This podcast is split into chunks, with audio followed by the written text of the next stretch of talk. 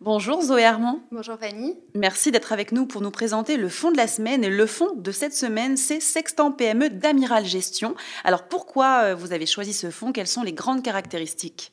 Alors, avant de parler du fonds, j'aimerais d'abord qu'on s'arrête un peu sur euh, la société de gestion.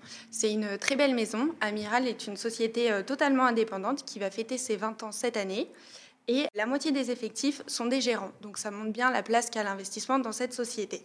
Et puis une particularité qui n'est pas des moindres, ils se disent entrepreneurs investis. C'est-à-dire que tous les effectifs sont actionnaires de la société et tous investissent à titre personnel dans le fonds.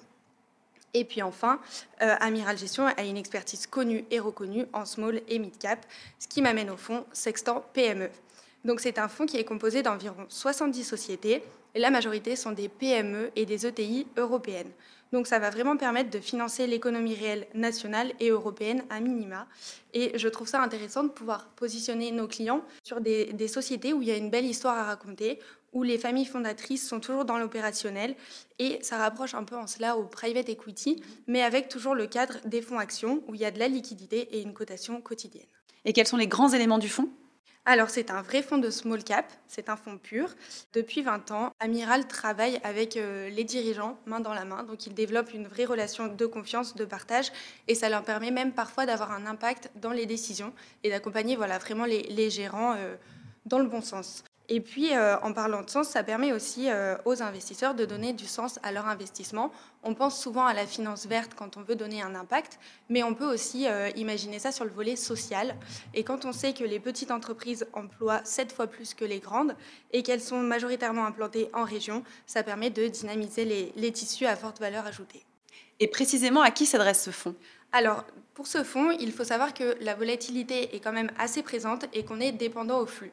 Donc, pour les profils les plus défensifs, qui psychologiquement auront du mal à accepter cette volatilité-là, plutôt non. Maintenant, pour les autres épargnants, euh, j'ai envie de dire à tout le monde, dans des proportions maîtrisées et par touche de diversification. Et puis, je pense aussi aux chefs d'entreprise qui peuvent être sensibles à cette classe d'actifs et se sentir un peu plus proches euh, de leur investissement dans ce genre de fonds. Et on va finir par les performances du fonds. Alors, si on regarde l'année 2022, les small et les mid ont quand même souffert, mais bon, ça c'est euh, pour toutes les classes d'actifs, euh, j'ai envie de dire. Donc, le fonds avait terminé à environ moins 15%. En year to date, euh, la reprise est là, on est à plus 6,79%. Mais dans les grandes lignes, en vérité, à court terme, c'est très difficile euh, d'imaginer euh, telle ou telle euh, performance. Et c'est surtout sur le long terme qu'on va avoir un important potentiel de croissance. Et puis aujourd'hui, les niveaux de prix sont intéressants pour positionner nos clients sur l'horizon action. Les valorisations sont attractives par rapport à la moyenne historique. Merci beaucoup Zoé. Merci Fanny.